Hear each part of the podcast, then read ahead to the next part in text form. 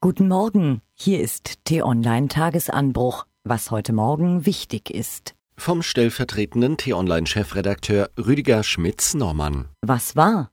Cottbus, wieder einmal. Nach wiederholten gewalttätigen Auseinandersetzungen zwischen Deutschen und Flüchtlingen haben sechs Männer in der Cottbuser Innenstadt Reizgas und NPD-Werbung an Passanten verteilt. Die Polizei musste einschreiten. Bereits Anfang Januar waren drei Syrer in ihrer Unterkunft von rechtsradikalen Krankenhausreif geprügelt worden. Diverse andere Vorfälle folgten.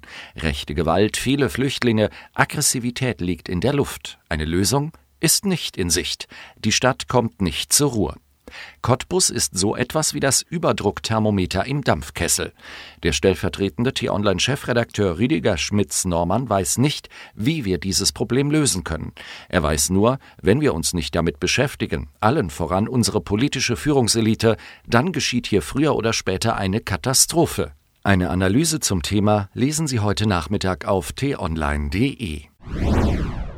Acht Tage vor dem Start der Olympischen Winterspiele im südkoreanischen Pyeongchang sorgt ein Urteil des Internationalen Sportgerichtshofs CAS für großes Aufsehen. Die lebenslangen Olympiasperren gegen 28 russische Wintersportler wegen Dopings wurden aufgehoben, weil die Beweislast nach Angaben des CAS nicht ausreichend war.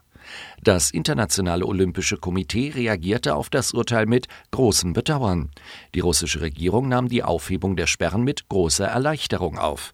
Das Gericht betonte aber auch, dass die Athleten nicht für unschuldig erklärt wurden. Puh, wer blickt da noch durch? Haben die Russen nun gedopt oder nicht? Dürfen sie teilnehmen, obwohl Russland gesperrt ist? Und wäre das moral richtig? Oh, schau mal, was für ein süßer Panzer. Gestandene Männer geraten ins Schwärmen, wenn sie den Soratnik sehen was der russische Roboterpanzer alles kann. Im Gelände hoch und runter fahren, aus der Bewegung heraus feuern, mit Maschinengewehrsalven auf Menschen schießen, per Joystick gefahrlos lästige Andersdenkende eliminieren. Offiziell wurde noch kein Einsatz eines solchen Waffensystems in einem Krieg dokumentiert. Menschenrechtler und Wissenschaftler warnen seit längerem vor dem Einsatz von Killerrobotern, die irgendwann eigenmächtig über Leben und Tod entscheiden können. Robocop und Terminator sind gar nicht nicht mehr so weit entfernt. Erschreckend. Was steht an? Am Sonntag wollen die Parteichefs vor die Kameras treten, um das Ergebnis der Koalitionsverhandlungen zu verkünden. Große Überraschungen sind nicht zu erwarten. Höchstens der Zeitpunkt ist unklar, an dem sie ins Scheinwerferlicht treten. Spätestens am Donnerstag müssen die Koalitionäre dann durch sein, denn an Weiberfastnacht beginnt der richtige Karneval. In Köln oder anderswo darf Bernd Stelter dann wieder singen. Die Langeweile in der Bundesliga ist das große Thema dieser Saison. Der 16-Punkte-Vorsprung des FC Bayern, die Miesenleistungen der deutschen Clubs im Europacup bisher. Wohin gehst du, Bundesliga?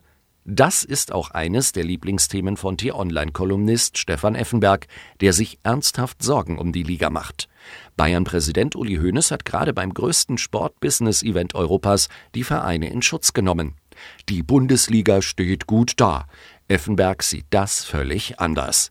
Seine Kolumne und weitere spannende Themen finden Sie auf t-online.de.